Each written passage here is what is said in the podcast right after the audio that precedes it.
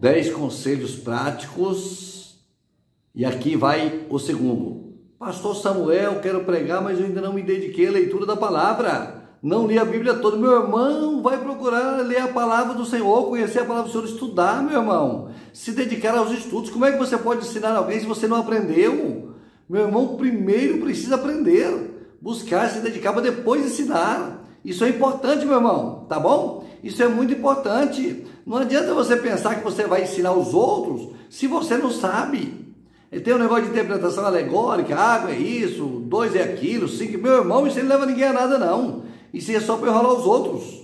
Para com isso, meu irmão. Vai buscar a palavra e conhecer a palavra do Senhor. Deus te abençoe. Um grande abraço.